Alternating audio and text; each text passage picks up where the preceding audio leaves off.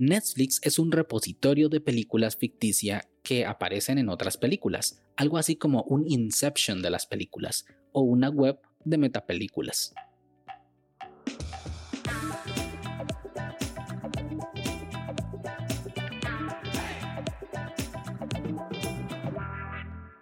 Hola a todos y sean bienvenidos y bienvenidas a este nuevo capítulo de Daily Meeting, podcast diario de tecnología. Este es el capítulo 107 y hoy es martes 17 de agosto de 2021 y es el Día Mundial del Peatón, en el cual es el día para tomar conciencia de la vulnerabilidad del peatón ante el peligro de los vehículos. Y se conmemora la primera muerte registrada de un transeúnte en un accidente de tránsito en el año de 1897 en Gran Bretaña. Mi nombre es Melvin Salas y en los próximos minutos hablaremos sobre Netflix, así que comencemos.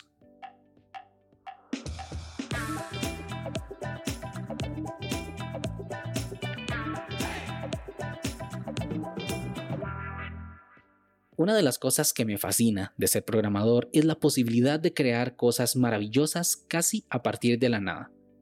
En mi actual puesto de trabajo me dedico a recibir solicitudes de cambios de un software ya existente.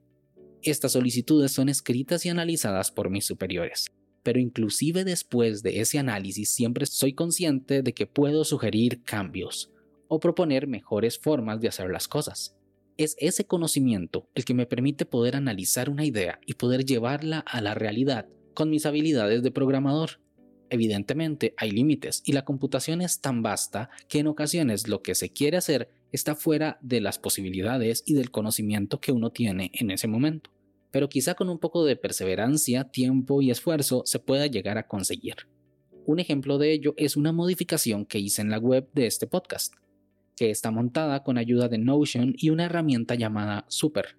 Cada capítulo tiene una página, una entrada, como si fuera un blog, y yo quería colocar la cantidad de reproducciones de cada capítulo en cada una de esas páginas.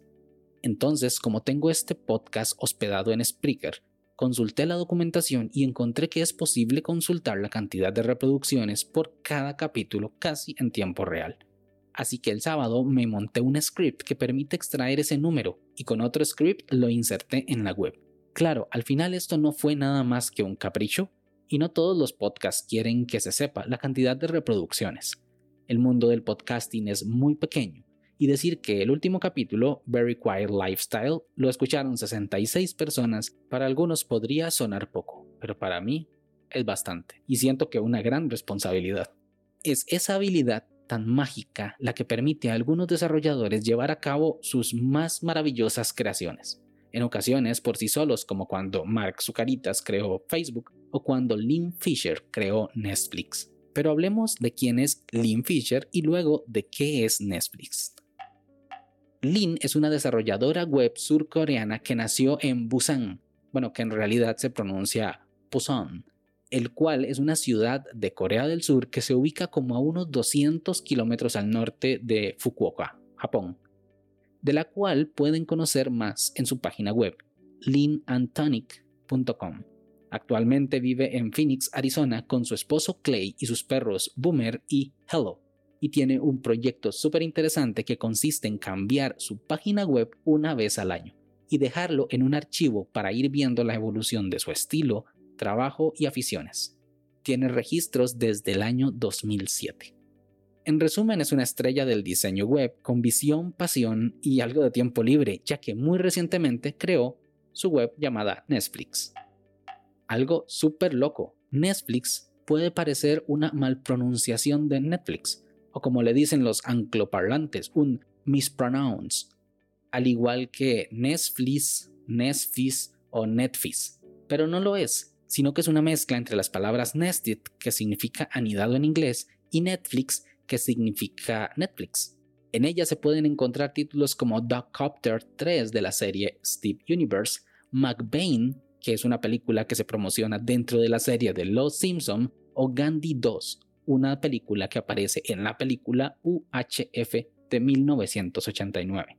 La web en sí misma es una parodia y es bastante completa, porque no es solo un simple listado, sino que tiene descripción, foto, capturas y hasta su propio tipo de clasificación. Luego las relaciona dando la posibilidad de ver las demás películas que salen dentro de la misma película o serie. Por ejemplo, en Tropic Thunder tienen las seis películas que se parodian en ella.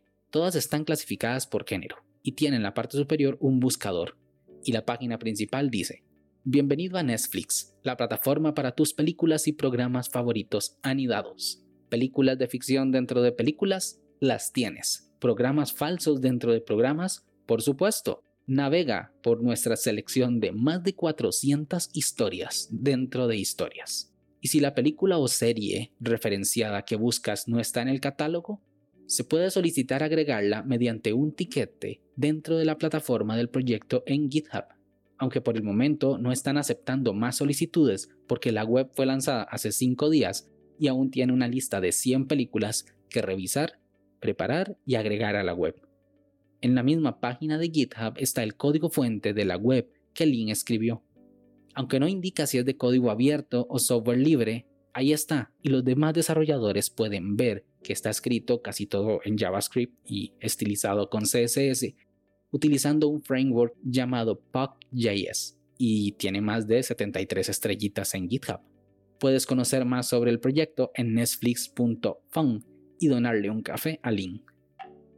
¿Y tú, ya buscaste tu película favorita en Netflix?